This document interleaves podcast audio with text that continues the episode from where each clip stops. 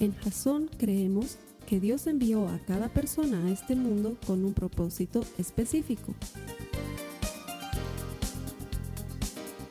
Nuestra misión es ayudarte a que tengas una relación personal con Jesús y a través de ella encuentres ese propósito para tu vida. Queremos ayudarte a alcanzar ese propósito.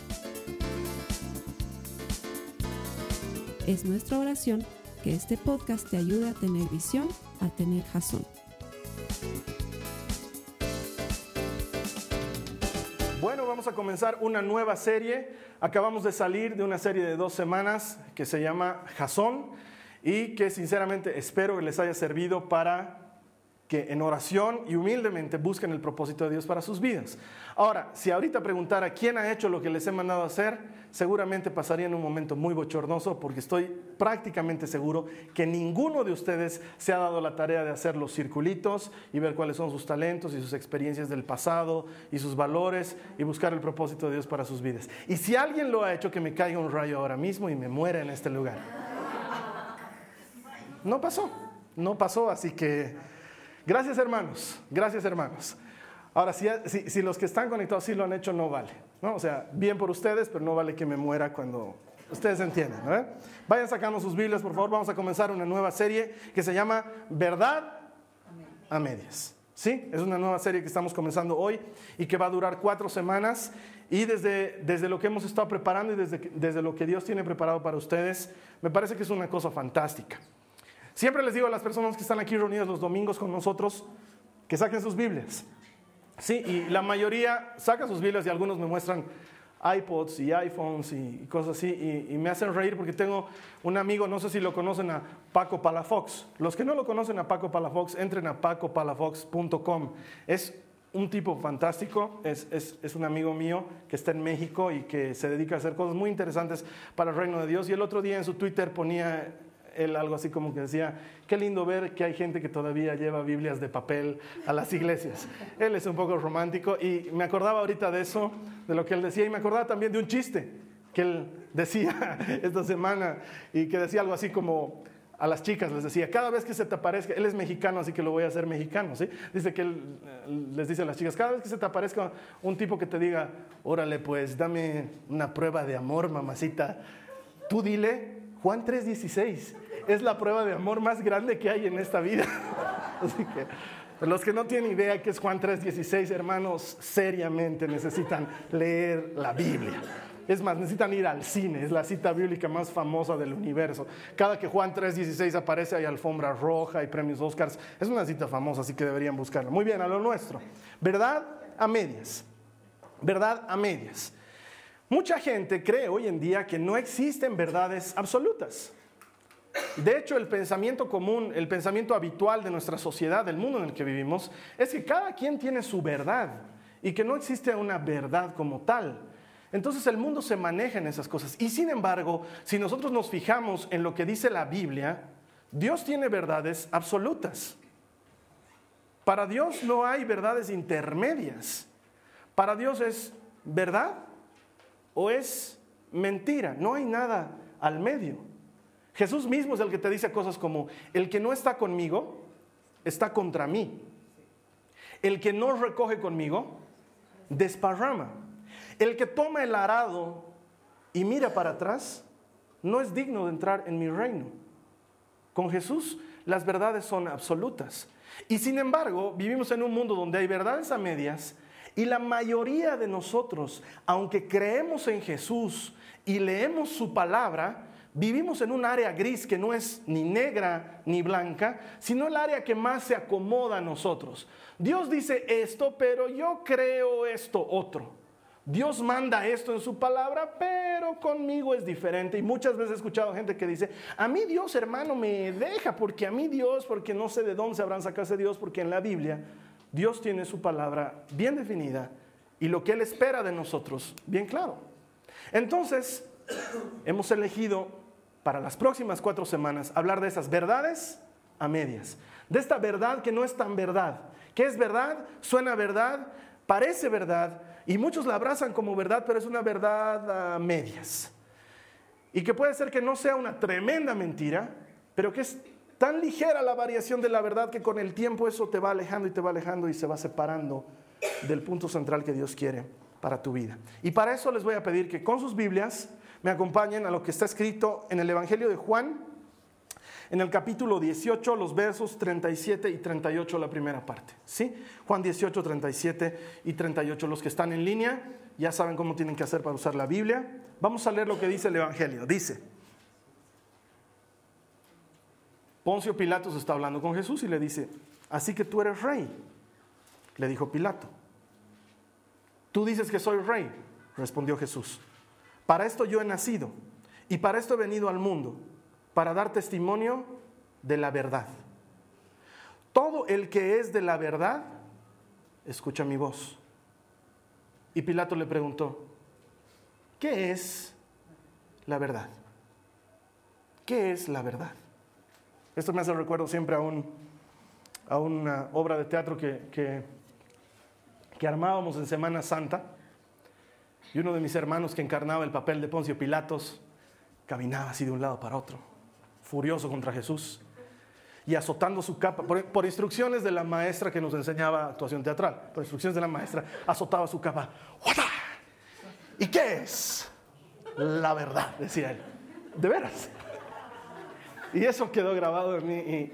Y, sin embargo, esta pregunta es la pregunta que se han preguntado filósofos y pensadores a lo largo de la historia de la humanidad. Si hay dos preguntas que la gente se ha preguntado, la primera es, ¿para qué estamos aquí? ¿Para qué existimos? Y eso lo hemos respondido en Jasón, ¿sí? Dos semanas atrás, busquen los videos. Y la segunda pregunta que la gente hace es, ¿qué es la verdad? ¿Qué es la verdad? Pilatos le pregunta esto a Jesús porque Jesús le dice, yo he venido a dar testimonio de la verdad. Y Pilatos le dice, ¿qué es la verdad? Si fue sarcástico, si fue sincero, no lo sabemos. Pero es esta pregunta que nos atañe hoy. ¿Qué es la verdad? La gran pregunta que todos nos hacemos. Y Jesús revela su propósito, el propósito de su vida, su propia razón, diciendo, yo he venido a este mundo, he nacido para esto, para ser testigo de la verdad. Jesús la tenía súper clara y él sabía que existía una sola verdad, que no había una verdad a medias. Él lo hablaba así. Tu comportamiento, tu manera en la que actúas, tu manera de, de vivir, nos deja saber qué es lo que crees. Lo que crees determina tu comportamiento. Lo que crees determina tu comportamiento. Y para que me lo entiendan bien con un ejemplo, les voy a contar algo que me ha pasado hace un mes atrás, más o menos, muy poco. Y mis primos están aquí, mi tía, y no van a dejar mentir. Resulta ser que mi tía y mis primos se fueron de viaje a los Estados Unidos de vacaciones y charlando un día con mi tía me dice, hijito, ¿me lo puedes ver mi casa porque se va a quedar sola? ¿Puedes venir a encender las luces de mi casa en las noches para que, tú sabes, la casa va a estar sola y es peligroso? Yo le digo, claro que sí, tía, yo vivo cerca, con gusto vengo en las noches y te enciendo las luces. Y mi tío todavía no iba a viajar y mi tía me dice, por si acaso el tío todavía no va a viajar, sino hasta tal fecha. Y a partir de tal fecha, entonces, por favor, tú ven a la casa y encendémoslo las luces. Bueno, pues cuando ya se iba acercando la fecha, yo les iba mandando mensajes a mis primos por Facebook y les iba diciendo, oye, ya, ya voy a tener que ir a tu casa, ¿no voy a encender luces? Y no me respondían. Lo único que hacían es, estoy en Starbucks, estoy en McDonald's, estoy comiendo esto, estoy paseando por tal lado. Y yo les respondo, oye, desgraciado, respondeme, voy a ir a tu casa. Nunca me respondían. Llegó la fecha y yo, como buen hombre de palabra que soy, agarré mi auto, agarré las llaves de la casa de mi tía y me fui a las 9 de la noche a encender las luces. Llego a su casa, abro la puerta y no estaba con llave, entonces digo, mi tío es un tipo súper distraído, es probable que haya dejado la puerta sin echar llave, es normal, así que digo, ah, mi tío, como siempre, cierro la puerta. Llego a la casa y tenía que entrar por la cocina, abro la puerta de la cocina y tampoco estaba pegada con llaves. Y digo, pucha, este es mi tío, ¿no? Y cierro la puerta. Y empiezo a encender luces, plac, plac, plac, plac, plac, todas las luces, y me entro a la cocina. Y cuando entro a la cocina y enciendo la luz, veo aquí de soslayo que una sombra humana pasa de un lado a otro. ¿ya? En ese momento he sentido como mi instinto arácnido, no, he sentido como se me encrispaba hasta el último vello que tengo en los dedos de los pies, ¿ya? O sea, no, no estoy bien familiarizado con la casa de, de, mi tía, entonces miraba la cocina y buscaba algún cajón para sacar algún cuchillo y no veía nada. Yo dije, es un ladrón. O sea, en mi mente lo que sucedió fue puertas sin echar llave, sombra humana, es un tipo que estaba antes que yo aquí en la casa y que se entró a robar y yo justo he llegado cuando él estaba robando. Eso es lo que pasó en mi mente. Entonces, en esos segundos, porque no fue que medité grandemente en ello, ¿no? Y dije, ¿quién podrá estar? No, fue cuestión de segundos en mi mente y tomé una decisión y dije, no me queda otra me está bloqueando la salida hacia donde yo me puedo ir, entonces tengo que salir y enfrentarme con la persona que esté afuera. Así que salí gritando de la cocina. Entonces salí gritando algo así como, ¡Ah! así, para que se asuste el que estaba allá afuera, de veras. Y de repente nomás lo veo a mi tío en pijamas que dice, ¡Ah! y se sube así hacia las gradas, ¿ya? Y yo salgo y él también respiraba así medio muerto. Y le digo, tío, perdón, pero la tía me ha hecho que venga a encender las... No, hijo, no te preocupes me dijo que ibas a venir, me olvidé avisarte que no he viajado. bueno, mi tío no había viajado, había estado arriba ya descansando de pijamas. Yo vine, encendí las luces, él sintió temor, igual dijo, alguien se entró a la casa y bajó a ver y vio todo encendido y también se asustó él, ¿sí? ¿Y, y por qué? ¿A qué viene este cuento? Porque lo que crees determina cómo te comportas. Yo creí que había un ladrón en la casa. Y por eso salí gritando para asustarlo. ¿Sí? ¿Cuál era la verdad? No era un ladrón, era mi tío. Si yo hubiera sabido que era mi tío, ni siquiera hubiera ido a encender las luces. Pero en el peor de los casos, si hubiera ido, hubiera salido y hubiera dicho buenas noches, tío, y lo hubiera saludado, hubiéramos conversado y me hubiera ido. Lo que crees determina cómo te comportas. Y muchos no estamos conscientes de eso. Pero es vital entenderlo. Porque aquello que es parte de lo que tú crees realmente va a determinar cómo vas a actuar ante las circunstancias, va a determinar tu comportamiento. Y ese es el grave problema de muchos de nosotros, porque Dios dice cosas como, por ejemplo, Dios dice que el sexo está reservado para el matrimonio, pero tú dices, pero eso era antes, o sea, ahora ya es moderna la cosa, es... Tú quieres, yo quiero, nos queremos, tú solo, yo solo, la casa sola. O cosas como Dios dice, honrarás a tu padre y a tu madre. Pero eso era antes, ahora le puedo decir viejo, gorda, lo que yo quiera, lo que se me venga a mi boca y no me, no me va a venir a controlar mi vida, no me va a venir a decir lo que tengo que hacer, porque yo ya soy mayor de edad y desde que soy mayor de edad yo puedo hacer lo que se me venga en gana. Y que yo sepa, la Biblia dice honrarás a tu padre y a tu madre, no dice hasta que tengas 18 años. O sea, y vivimos en verdades a medias en cosas que nosotros acomodamos, porque según nosotros Dios nos tolera con esas cosas. Alguna vez ha venido un hermano y me decía, muéstrame en la Biblia donde dice, no fumarás. Yo le decía, en la Biblia no dice miles de cosas. Tampoco dice cuando estés en primera meterle a segunda para que no se funda tu motor. No dice eso y no por eso vas en primera todo el rato en tu auto. O sea, no todo está en la Biblia, pero hay cosas que se entienden por el espíritu de lo que la Biblia te transmite. ¿Sí? Pero hermano, mostrame, mostrame, porque a mí mi Dios me deja fumar. A mí también. Pero no lo hago porque le quiero agradar. O sea, no es que Dios agarre bien y dice, no hagas, no esto, no el otro. Dios tiene claro el esquema de lo que nosotros deberíamos hacer para agradarle. Lo tiene claro. Nosotros somos los que nos vamos desviando un poquito, un poquito, un poquito. Y nos vamos lejos, lejos, lejos, lejos, lejos, lejos. Ahora, un par de semanas atrás quizás dos pares de semanas atrás, hemos aprendido que tenemos, todos tenemos un enemigo, ¿no es cierto? Y ya les dije, nuestro enemigo no es el imperio, nuestro enemigo no es los países vecinos, nuestro enemigo no es la contaminación, nuestro enemigo es Satanás, ¿sí? Él quiere destruir nuestra alma. Y la Biblia lo llama de muchas maneras. Lo llama Satanás, lo llama Lucifer, lo llama ángel de luz, lo llama el engañador y lo llama el padre de la mentira. Así lo llama la Biblia, el padre de la mentira. Mira lo que dice Jesús en Juan 8:44, dice, ustedes, está hablando con los fariseos y les dice, ustedes son de su padre, el diablo, y quieren hacer los deseos de su padre. Él fue un asesino desde el principio y no se ha mantenido en la verdad porque no hay verdad en él. Cuando habla mentira, habla de su propia naturaleza, porque es mentiroso y el padre de la mentira. Ese es Satanás. Jesús es la verdad y viene como testigo de la verdad. Y Satanás es el padre de la mentira. Y viene como representante de la mentira. Y cuando habla mentiras dice que está hablando de su propia naturaleza porque él es padre de toda mentira. Ahora, cuando Satanás viene a mentirnos, no viene a mentirte descaradamente con una mentira que obviamente se la vas a comprar como mentira porque sería ridículo.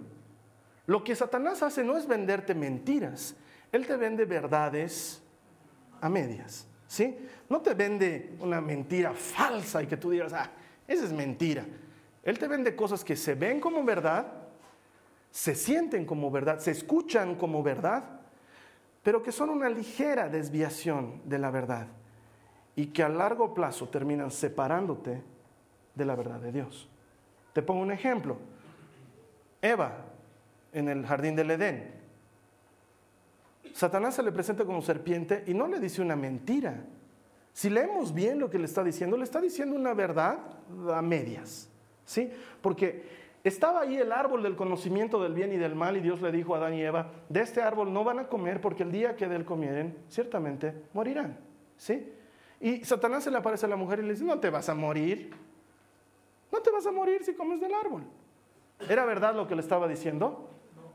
Era una verdad a medias, porque la mujer comió la manzana, si fue manzana, y no se murió. No se murió físicamente, porque espiritualmente, ¡pum!, que se murió. Y Dios sí estaba diciendo verdad. El día que comas de este fruto, ciertamente morirás. Pero el diablo le dijo, no te vas a morir. ¿Verdad? a medias. Y le dijo una segunda verdad a medias. Lo que pasa es que el día que comas de ese árbol, serás como Dios y sabrás diferenciar entre el bien y el mal. Ahí cuál es la verdad? Que sabrá diferenciar entre el bien y el mal. ¿Cuál es la mentira? Que será como Dios. Nunca podremos ser como Dios. Y sin embargo, se lo presentó como una verdad apetecible. Mm, no moriré. Mm, seré como Dios. Venga la manzana. Eso es lo que hace Satanás. No viene y te vende una mentira porque no se la vas a comprar. Viene y te dice una verdad a medias. Algo que suena como verdad, que se ve como verdad, pero que te está desviando un poquito, un poquito, un poquito de Dios. Para que a largo plazo estés realmente separado de Dios. Vamos a leer lo que dice Romanos en el capítulo 1 y para los que se enojan conmigo de las citas que dictó, vamos a saltar tres versículos, lo estoy aclarando. Voy a leer el 18, el 22 y la primera parte del 25. No se enojen, la Biblia se puede leer así, ¿ya? Romanos 1, 18, 22 y 25. Dice, pero Dios muestra su ira. ¿Qué muestra Dios? No muestra su descontento, no muestra su malestar. Dice que muestra su ira. Dios muestra su ira desde el cielo contra todos los que son pecadores y perversos, que detienen la verdad con su perversión. Afirmaban ser sabios, pero se convirtieron en completos necios. Cambiaron la verdad acerca de Dios por una mentira. Ese es el problema, que a Dios no le gusta que andemos en mentira, que andemos en verdades a medias. Y Satanás tiene dos armas muy poderosas que utiliza hoy en día en el mundo en el que vivimos, en la sociedad en la que tú y yo nos desenvolvemos, para venderte estas mentiras. La primera es los que les gusta tomar notas, la relatividad, el relativismo. ¿Saben qué es esto? Los que han estudiado algo de filosofía lo deben saber, los que han estudiado física cuántica no sé qué están estudiando. Y los que les gusta un poquito curiosear entre las cosas que hacía Albert Einstein deben saber que él es el padre de la relatividad, pero la relatividad física, sí, esto ya ha pasado a niveles filosóficos, y el relativismo para los que les gusta tomar notas básicamente es que no existe una verdad absoluta. Y si te das cuenta, de por sí la misma frase es tonta y niega el principio mismo de la frase, porque al decir no existe una verdad absoluta, estás declarando algo absoluto de por sí ya está negándose la afirmación. Sin embargo, el relativismo nos dice que no existe una verdad absoluta. Y esto se basa, perdón que entre en este tema, pero para que lo aclaremos muy bien, viene de una corriente de pensamiento filosófico muy antigua.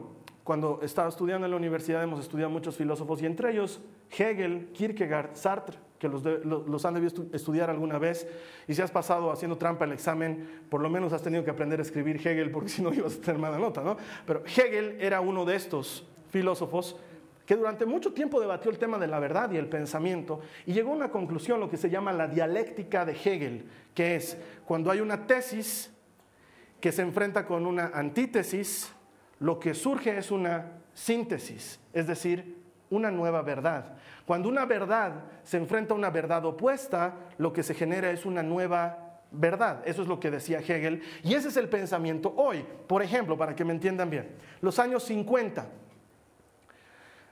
¿Hay aquí alguien de los 50? No, estamos entre gente. Gente de los 50. El matrimonio en los 50 era algo sagrado. Sagrado, ¿sí? O sea, si tú te casabas, era hasta que la muerte los separe, ¿sí? Y si alguien de esa época se divorciaba, era como, madre mía, ¿cómo te vas a divorciar? O sea, y lo excomulgaban y lo botaban y lo apedreaban y todo, ¿sí? Y estaba raleado ahí con sus hijas, la mujer que se había divorciado, y el marido andaba penando, y se habían divorciado, era grave, ¿sí? 50. 60. ¿Alguien se acuerda de los 60? ¿Sí? Una, porque la razón por que el resto no se acuerda de los 60 es porque la mayoría en los 60 estaba fumado. O sea, los 60 fue es la verdad. Los, los, los 60 ha sido paz, drogas, rock and roll, yo contigo, tú conmigo, yo para arriba, yo para abajo, o sea, todo lo que puedas, ¿no? Es la verdad, es la verdad, ¿sí? El matrimonio sagrado se volvió cualquier cosa y la gente hacía lo que quería y all you need is love, ¿no? O sea, esa era la época, ¿sí? Una verdad se encontró con una verdad opuesta y generó una nueva verdad. Y es lo que pasa hoy en día. ¿Te vas a casar? No, ¿para qué? Vamos a vivir un tiempo, vamos a ver si funciona. Y si funciona, bueno, tal vez nos casemos. No es necesario, es un papel, es una firma. Lo que cuenta es el amor.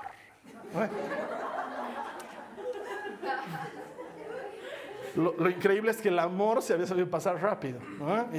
Y, por eso ya, no estoy viviendo con él, ahora estoy yendo a vivir con otro. Ahora me estoy yendo a vivir con otra. ¿Cómo es eso, digamos? O sea, ya cambia. Y además la gente lo ve como normal. Hay padres que le aconsejan a sus hijos, no te cases todavía. Vivan un tiempo, vean si va a funcionar. Es caro divorciarse. Es más gasto que el matrimonio. Hay páginas web y avisos en el periódico que divorciofácil.com. ¿Por qué sufrir en el proceso de divorcio cuando nosotros podemos ayudarle? O sea, sacadísimo de los pelos. Pero es lo que pasa hoy en día, porque una verdad se encontró con una verdad opuesta y ha generado una nueva verdad que muchas personas abrazan. Y sin embargo, si vamos a la Biblia, la Biblia dice, lo que Dios ha unido, que el hombre no lo separe. Y muchos de nosotros aplaudimos cuando un familiar nuestro se, separa o se divorcia. Y dice, al final, al final se ha librado de ese. ¿No podías decirle eso antes de que se case? Es que no me hacía caso, pero al final Dios le abrió los ojos. Baal ha debido abrirle los ojos, porque si fue Jesucristo, te aseguro que no fue Él. Porque Él no es plomo, Él es negro o blanco. Pero nosotros somos relativos. Y nos movemos en el relativismo o en la segunda forma de pensar, que es el subjetivismo. Es una segunda herramienta que utiliza Satanás, el subjetivismo. ¿Eso qué es? Hay otro filósofo importante, Descartes, que él generó esta propuesta de que el hombre es la medida de las cosas. Es decir, en palabras que tú y yo podamos entender, mi juicio está por encima del juicio de cualquiera de ustedes y nadie tiene autoridad sobre mi opinión, sobre mi juicio. Lo que yo opine es lo que cuentan. Y por eso mucha gente vive hoy bajo ese pensamiento, porque como no hay verdad absoluta, cada quien puede pensar lo que quiera y quién se va a meter con mi manera de pensar. ¿Sí? Y si no nos vamos a ir al extremo de cosas que estoy hablando, si no nos vamos a verdades a medias, hay mucha gente que postula cosas como, hermano, lo que estés haciendo mientras te haga feliz, ¿sí? Mientras no hagas daño a nadie. Eso es, eso es altamente subjetivo, es altamente subjetivo. Mientras tú estés siendo sincero, y mucha gente vive bajo esos parámetros hermano, yo sé que no estoy haciendo lo que Dios dice, pero mientras no le esté haciendo daño a nadie, suena a verdad a medias. ¿Sí? Hermano, yo sé que no estoy siguiendo a Dios como debiera, pero al menos estoy siendo sincero. Suena a verdad, pero a medias. Hermano, sé que no estoy siguiendo a Dios como debiera, pero, pero estoy feliz. Y, y mientras sea feliz, ¿acaso Dios no quiere que seamos felices? Y suena verdad, ¿no ve? Porque, ¿qué te vendría a decir Satanás? Te vendría a decir, Dios quiere que seas feliz. Y tú dices, wow, cierto. Y tu esposa no te hace feliz. Te hacen feliz muchas otras esposas. y hay gente que le dice, amén. Tomo esa palabra, la recibo, amén. Digo, pero es verdad, cosas así, o sea, no sé, eh, hermano, no estoy haciendo lo que a Dios le agrada, pero por lo menos estoy sacando una platita extra para mi familia y verlas a mis hijitas felices. Para mí lo es todo. Y Dios dice que no lo hagas, pero mientras tus hijitos sean felices, te sacas plata de la oficina, digamos. O estás vendiendo material que no usan en la oficina y después estás... Oye, habíamos comprado hojas de... No, no nos se han acabado. Y tu aviso en el periódico que vendo hojas de... O sea, no, ¿me entienden? Mientras no le haga daño a nadie. No es su plata, ¿qué se quejen? No es, acá es su plata. Encima es plata de donación, yo trabajo en una ONG. ¿Sabes qué, hermano? El, el diablo no te vende mentiras, te vende verdades a medias. Para que te vayas separando de a poquito de Dios y vayas yendo más lejos de lo que Dios tiene para ti. Solo quieres separarte un poquito. Te voy a contar una cosa que pasó con mi hermano y conmigo cuando éramos más, más muchachos. Nos fuimos de vacaciones con mis papás a, a, una playa y estábamos en la playa y mi mamá se echaba en la arena y se ponía una sombrilla y mi papá estaba con ella y mi hermano y yo teníamos unas raquetas y jugábamos paleta. Estábamos jugando paleta. Hemos debido estar jugando, eh, no sé, los que han ido a la playa saben, el aire de la playa está liviano. Para los que vivimos en la altura, ir a la playa es como que te has quitado 27 kilos de encima, entonces estás, uh, puedes hacer lo que sea, ¿no? Entonces hemos jugado seguramente unas 4 o 5 horas sin parar paleta con mi hermano. Pac, pac. Luego de 5 horas, buscamos mi mamá, no había. No había la sombrilla, no había mi papá, lo miro a mi hermano, él seguía ahí, entonces yo he dicho, este es el arrebatamiento, o sea, mis, mis papás se fueron y nosotros nos quedamos, pecador. Cuando miramos y la playa se veía bastante distinta. Había un kiosco que no estaba ahí. Había un lugar que decía fin de la playa. Sin darnos cuenta, muy de a poco, en muchas horas, nos habíamos ido alejando un poquito más y un poquito más y un poquito más de mis papás. Y cuando nos dimos cuenta, nos habíamos alejado muchísimo. Y eso es lo que hace Satanás con nosotros. Él no quiere que te alejes de golpe porque sabe que no somos tontos. Te va a alejar de un poquito en poquito, paso a paso, lejos de Dios. Un poco más allá, un poco más acá. No con, no con mentiras absolutas, sino con verdades a medias para que no andes en los caminos de Él. Eso es lo que hace Satanás. Y si te alejas de la verdad un poquito, en el largo plazo vas a estar muy, muy lejos de la verdad. Mi deseo sincero es que tú no seas el tipo de persona de las que piensas relativamente o subjetivamente, porque si eres de ese tipo de personas, encima lo que te estoy predicando ahorita es relativo, es subjetivo, eh, es tu opinión, Carlos Alberto, y la respeto, pero no la comparto, porque vivimos en un mundo donde yo también puedo opinar. La verdad, ese es el pensamiento de hoy. Es que, hermano, esa es tu manera de pensar y la respeto. Tú respeta mi manera de pensar. Siempre les digo eso, sobre todo a los que creen en otros dioses, siempre les digo, los respeto, pero con todo respeto están equivocados. ¿No? Hermano, es que eres muy poco tolerante en tu manera de pensar. Probablemente, porque para Dios no hay plomo. Me gustaría que diga, el que no está conmigo va a estar conmigo en algún momento. No, el que no está conmigo está contra mí. Punto. No todo el que diga Señor, Señor entrará en mi reino. No todo el que diga Señor, Señor, Señor, pero nosotros en tu nombre profetizamos y echamos fuera demonios. No los conozco. No dice, ay, ¿sabes qué? Me has caído bien. valoro sinceramente el hecho de que a último momento has dicho Señor, Señor. Sí, porque tu vida ha sido un carnaval, literal. Mira, caporal, diablar. O sea, lo veo así y, ah, no, pero ¿sabes qué? Ahorita, me has, has hallado gracia delante de mis ojos ahorita. De hecho, tu ropita me gusta así celestito.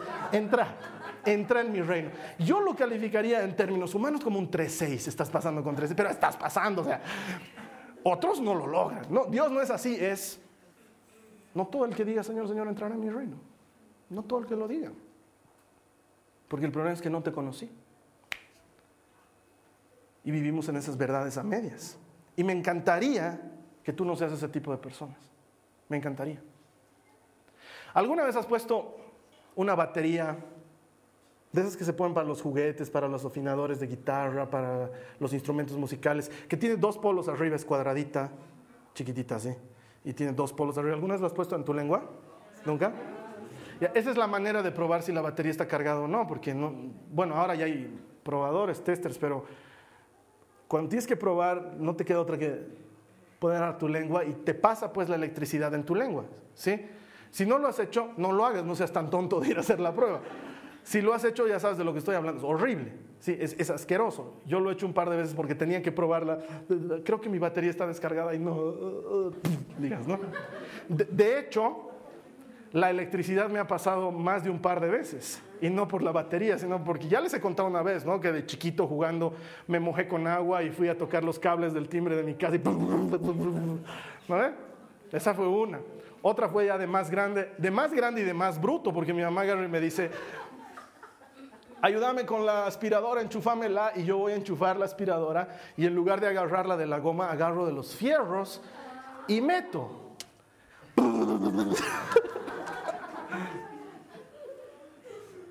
Y alguna vez por accidente conectando esos cablecitos RCA detrás de la televisión así sin ver, estaba poniendo... alguna vez me ha agarrado, la, electricidad me ha agarrado muchas veces. Y ¿saben qué? Sé lo que se siente estar electrocutado y por ende mi deber es agarrar y decirle a mi hijita que tiene casi dos años, María Joaquina, nunca vas a meter tus dedos al enchufe, nunca. Porque yo sé lo que es que te pase la electricidad y no quiero que te pase la electricidad. No quiero que te pase. ¿Qué tiene que ver con lo que estás hablando, Carlos Alberto? ¿Sabes qué? Quizás no puedo convencerte de lo que estoy hablando, porque tal vez tu pensamiento es relativo, es subjetivo. Pero hay una cosa que te puedo decir. He conocido la verdad. Lo he conocido en persona.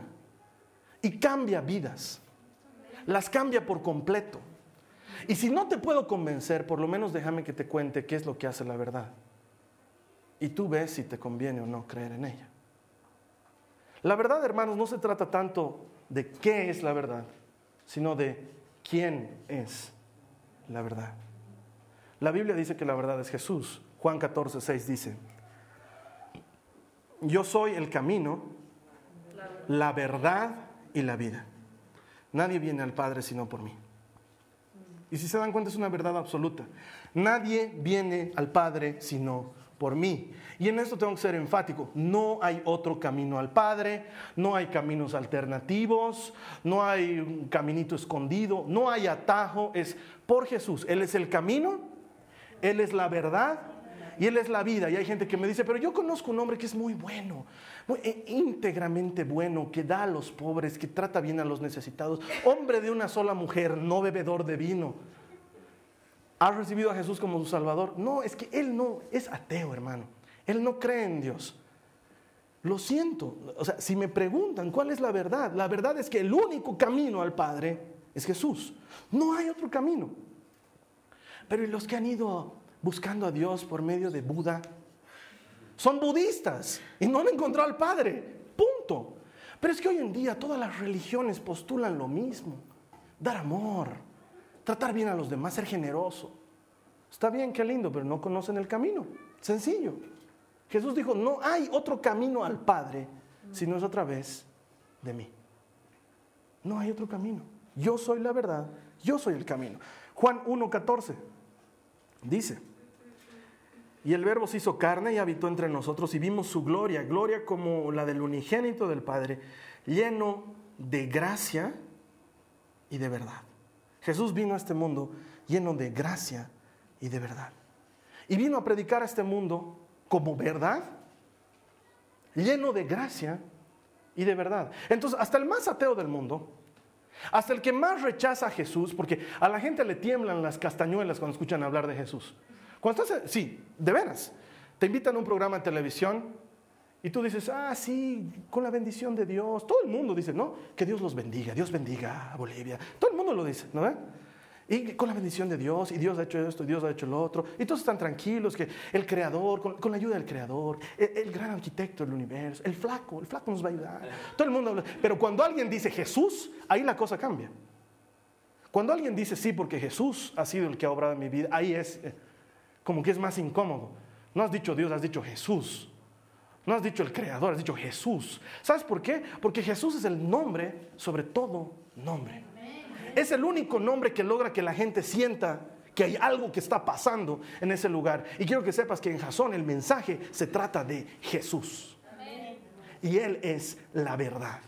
Y está lleno de gracia y lleno de verdad. Y hasta el más ateo que no crea en Dios no puede negar que la vida de Jesús es apasionante. Porque si nos olvidamos del hecho de que resucitó entre los muertos, que probablemente no lo creas, su vida es apasionante. Un hombre generoso, un liderazgo impresionante, un hombre que ha marcado época. Hasta el día de hoy la historia se divide entre antes de él y después de él. Su vida es apasionante para cualquiera. El problema es que mucha gente no quiere acercarse a Jesús porque han visto cómo vivimos los cristianos. Y si comparas la vida de Jesús con la vida de los cristianos, perdón, pero hay mucho, mucho, mucho de diferencia. Porque lastimosamente tenemos que aceptarlo, hermanos, los cristianos hacemos escapar a la gente en las iglesias. Porque somos, pero terribles para juzgar a la gente.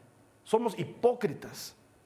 Es terrible lo que pasa con los cristianos. Y hacemos quedar mal a Jesús. Y la gente escapa de Jesús porque dicen, ah, no, es que yo he ido a una iglesia donde esto, ¿y saben por cuál es el problema? Porque en lugar de predicar con gracia y con verdad, nos hemos dedicado a predicar solamente con verdad. Te vas a ir al infierno, te vas a morir, pecador, desgraciado, adúltero, fornicario, hipócrita, ladrón, mentiroso. Uh, ¿No ve? Entonces tú escuchas iglesia y dices, ya, te da urticaria, ¿qué me van a decir allá adentro? Me van a sacar mi plata, me van a sacar mi camisa, van a hacer exorcismo, algo me van a hacer. Los cristianos son así, llenos de verdad, muy poca gracia. O lo que ha pasado en el último tiempo, porque como todo es subjetivo, gracia, gracia, verdad, uh, ya nada de verdad. Entonces, hermano, ¿sabes qué? Yo no quiero diezmar, no diezmes. Aleluya, hermano. Hermano, yo no voy a venir a la iglesia, voy a hacer iglesia en mi casa. Yo con Dios, Dios conmigo. Amén, hermano. Si te hace feliz, mientras seas sincero, mientras no estés lastimando a nadie. Pero es que de veras, la gente ahora vive así, uh, llenos de gracia. Hermano, yo no comparto tu manera de pensar. Amén, amén, hermano. Pablo fue mandado a los gentiles. ¿Sabes qué? No se puede predicar solo verdad, no se puede predicar solo gracia. Hace falta gracia y verdad, hace falta juntarlas. Ahora, si tú de veras te precias de ser alguien que esté buscando la verdad, ¿sabes qué? Si quieres ignorar lo que yo estoy diciendo, no importa lo que yo estoy predicando, no importa. Lee la Biblia. No me hagas caso a mí. Si eres de las personas que piensan, es tu opinión, Carlos Alberto, no me hagas caso a mí. Lee la Biblia, lee el Evangelio. Juan te aconsejo. Comenzá desde Juan. Léelo tú y busca qué es la verdad. Y vas a encontrar la verdad. Y la verdad te va a hacer libre. Cuando encuentras la verdad, la verdad te hace libre. Juan dice, 8, 32 y 33 dice, y conocerán la verdad y la verdad los hará libres. Así que si el Hijo los hace libres, ustedes serán realmente libres. Y me viene a la memoria una cosa que me pasó cuando era scout. Yo era boy scout. Y cuando, cuando hacíamos nuestras actividades de scouts, teníamos una actividad que se llamaba Noche Mística. La noche mística no tenía muy poco de mística, era como hacer un campamento de una noche, pero en lugar de irnos de campamento nos íbamos a un lugar cerrado, a una casa de retiros, a un colegio, algún lugar donde podamos hacer actividades de scouts. Eso era una noche mística. Y pasábamos la noche en vela, supongo que por eso se llamaba mística, porque al día siguiente estabas místico realmente, ¿no?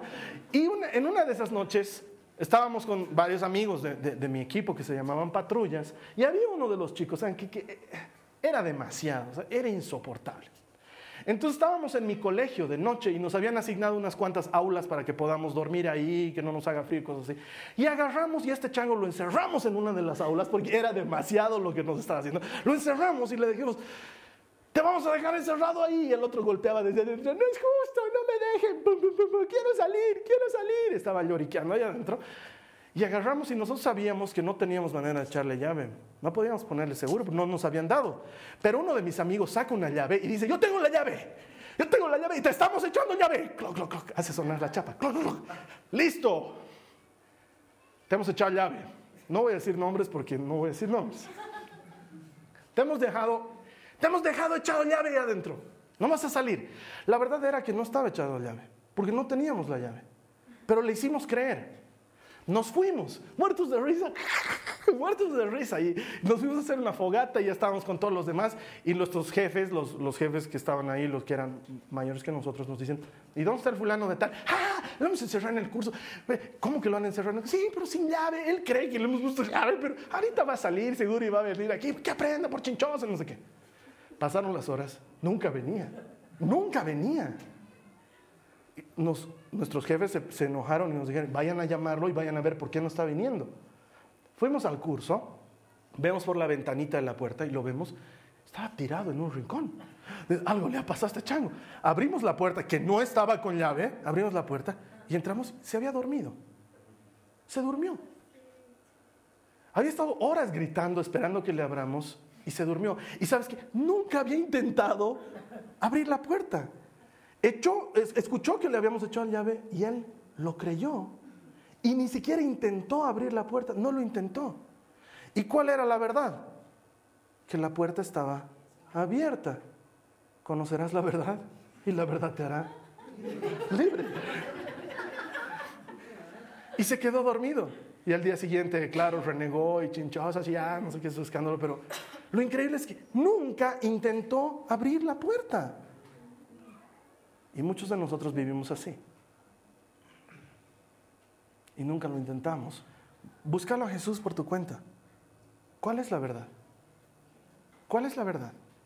Hay una sola verdad. Probablemente tú no creas lo que yo te estoy diciendo, pero hay algo que te puedo decir como alguien que ha experimentado la verdad. Cuando conoces la verdad, la verdad te hace libre. Eres verdaderamente libre y tu vida cambia de verdad. Eres libre de verdad cuando conoces la verdad. Así que te invito a que busques la verdad.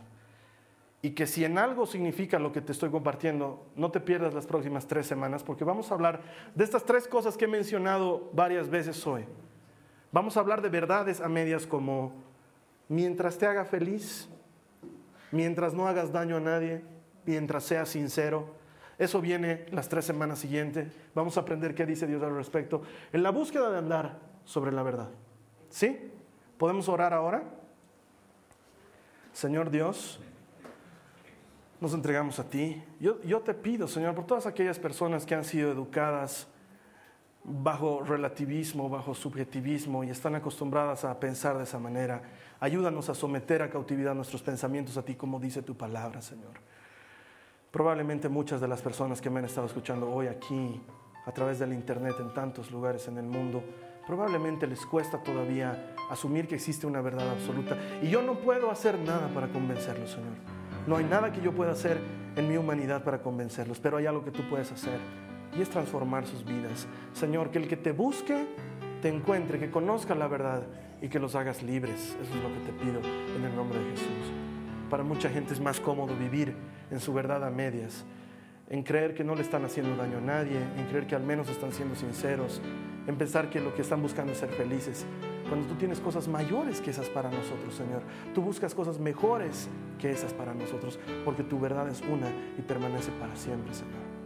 Quiero pedirte que tengas misericordia de nosotros, que nos ayudes a descubrir lo que en tu palabra está revelado, para que andemos en ello, Señor, y seamos agradables a ti cada día. Señor Jesús, te entrego la vida de los que están aquí, de los que están viéndome a través del internet. Dios, ayúdales. Ayúdales a encontrarte. Abre las puertas, Señor. Prepara el camino. Tu palabra dice que te buscaremos y te encontraremos cuando te busquemos de todo corazón. Creo que así va a suceder, Señor. En el nombre de Jesús. No permitas jamás que nos desviemos de tu verdad en el nombre de Jesús, Señor. Amén. Amén.